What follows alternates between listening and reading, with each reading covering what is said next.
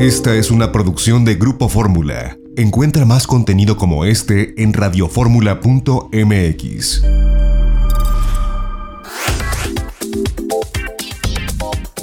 Yo le agradezco al senador Manuel Añor Bebaños que nos tome la comunicación en este domingo. Senador, ¿cómo está? Muchas gracias por eh, recibirnos esta comunicación para la audiencia de Grupo Fórmula. Al contrario, gracias a ti y a todo tu auditorio y como siempre a tus órdenes, José Antonio. No, nos ha llamado mucho la atención esta, eh, este severo extrañamiento a la Secretaría de Turismo Federal. Eh, es un tema que ya se había manejado dentro de la industria turística, esta campaña de, de ataques y amenazas, como lo nombran en el punto de acuerdo, orquestada contra la Asociación Nacional de Comités Ciudadanos de Pueblos Mágicos. Le hemos llamado porque eh, usted lo ha presentado y nos parece importante eh, pues todo lo que usted ha esgrimido en este eh, eh, en esta propuesta en este punto de acuerdo. El turismo sin lugar a dudas es un tema que ha sido pues muy afectado por esta pandemia su estado el estado de, Guerrero pues con estos dos polos turísticos Acapulco y Ixtapa lo han padecido pero cuéntenos un poco cómo pues observan en este caso usted y desde el Senado de la República, lo que ha acontecido en lo particular con este tema de la eh, Asociación de Comités Ciudadanos de Pueblos Mágicos. Sí, fíjate que nosotros un ataque hacia comités que se establecieron en su momento de muy buena fe, sobre todo con la participación ciudadana de los representantes de los prestadores de servicios turísticos.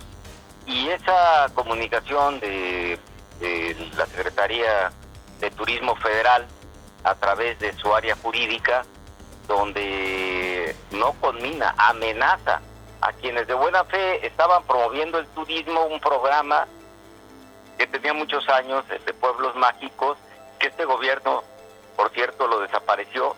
Y obviamente esto, eh, en cuanto al exhorto a la Secretaría de Turismo, va de la mano con otra solicitud que ya presenté como un punto de acuerdo eh, la permanente, de la cual soy integrante de la Cámara eh, del Congreso de la Unión, soy integrante como secretario de la mesa directiva, para que comparezca Torruco. O sea, no es posible que ante este esta hecatombe en materia turística, donde dice la CENET que se van a perder alrededor de 10 mil millones de, dólares, eh, donde lo estamos viendo las playas vacías, donde la gente tiene que pues, salir a la calle a pesar del anuncio de quédate en tu casa para poder conseguir dinero esos que viven de, de la prestación de servicios turísticos, que viven de la propina, los meseros, para poderle llevar de comer a sus hijos, conseguir dinero para llevarle de comer a sus hijos.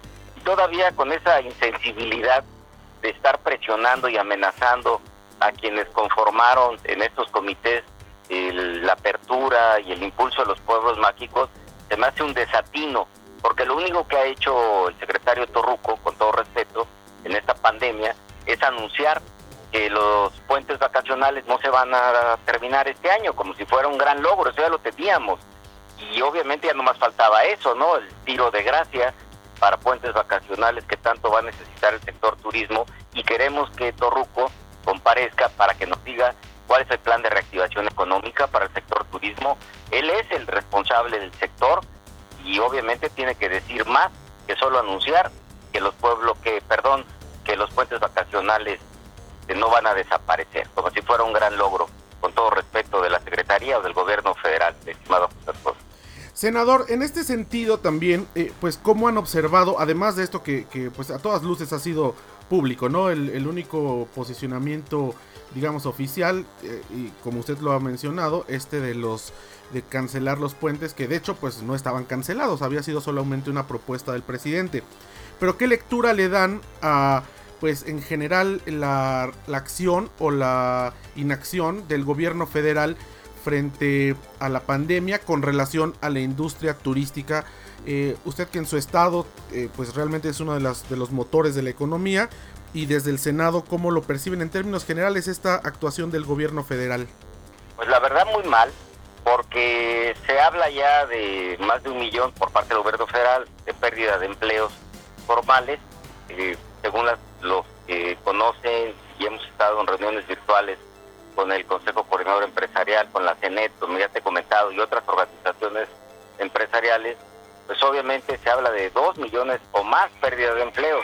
Era más fácil, José Antonio, darle apoyo a las MIPINES, a la industria turística y mantener esta tercera fuente de ingresos que tenemos, que es el turismo en el país, darle apoyo y mantener el 72% que generan las MIPINES, el empleo formal, que el hecho de, pues todo el desastre económico y sobre todo la pérdida de empleo para miles de, mexicanos que en este momento la están pasando muy mal, que obviamente el gobierno pues polarizó y dijo que pues era un asunto de los empresarios, que ellos iban a ir con Sembrando Vida y con otros programas sociales.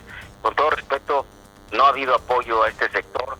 Yo estoy muy preocupado, la gente la está pasando mal y ni siquiera decidieron darles un apoyo universal mensual de 3.500 pesos a los meseros, a los taxistas, a los garroteros, a, todo lo que vive y se depende directa e indirectamente del turismo y que obviamente no, no se vio o no se ha visto este gobierno apoyándolos de manera directa. Sigue la polarización, José Antonio, y eso no es correcto. El turismo es una gran fuente de empleo, no solamente para mi estado de Guerrero, sino para muchos estados o prácticamente todos los. Así de puntual. Senador, ¿y cómo han visto en, lo particular eh, su visión de lo que han hecho en algunas entidades federativas, por ejemplo Quintana Roo, el caso de Baja California Sur, que han tomado acciones ellos eh, en lo individual, digamos como estados, para poder apoyar en la medida de sus posibilidades. Entendemos que no es la misma dimensión que tiene o el mismo presupuesto que tiene un gobierno federal, pero las decisiones que han tomado para tratar de mitigar y de apoyar al sector turístico. Pues están haciendo lo que se puede y un poquito más. Es igual que aquí mi gobernador Héctor Astudillo está abierto comedores comunitarios, está apoyando con productos de la canasta básica a todos los sectores turísticos, trae una conversación directa de cómo apoyar a la industria turística, pero no olvidemos que quien tiene el dinero y quien tiene la decisión es el gobierno federal. No están bajando recursos extraordinarios a ningún estado, y obviamente un estado como el de Guerrero, como el de Oaxaca, que depende mucho de sus ingresos en términos turísticos y de participaciones federales, pues puede hacer muchas cosas, pero no todas las que se requieren. Por eso el gobierno federal no puede estar omiso. No ha hecho una declaratoria formal en términos turísticos de cómo va a enfrentar el gobierno federal, la Secretaría de Turismo, gran hecatombe económica que va a dejar en el desempleo a miles de mexicanos y de mexicanas. No se ve. Finalmente, senador, eh, pues eh, en su estado los ciudadanos, que, ¿cómo los percibe? Digo, ya, ya nos habló, sabemos los, lo que ha hecho el, el gobernador Astudillo en este sentido, estas acciones que se han tomado, pero la gente, ¿cómo percibe usted a, sus representados en, Guerrero? Vaya, ¿cómo, ¿cómo están esperando esta reapertura? Sobre todo la parte que vive del turismo, que bueno, omití hablar de Tasco, pero Tasco también es un lugar importantísimo. claro, es Tasco, Cihuatanejo, Acapulco, Costa Chica, Costa Grande, Margelia, Copala, o sea, donde tenemos playas extraordinarias y el turismo, el turismo llega a toda esta zona. A ver, nosotros estamos esperando ya eh, baje el pico de la pandemia, no se puede tampoco ser irresponsable para tomar decisiones como en el caso de, por ejemplo, de Acapulco, donde el pico sigue a la alza.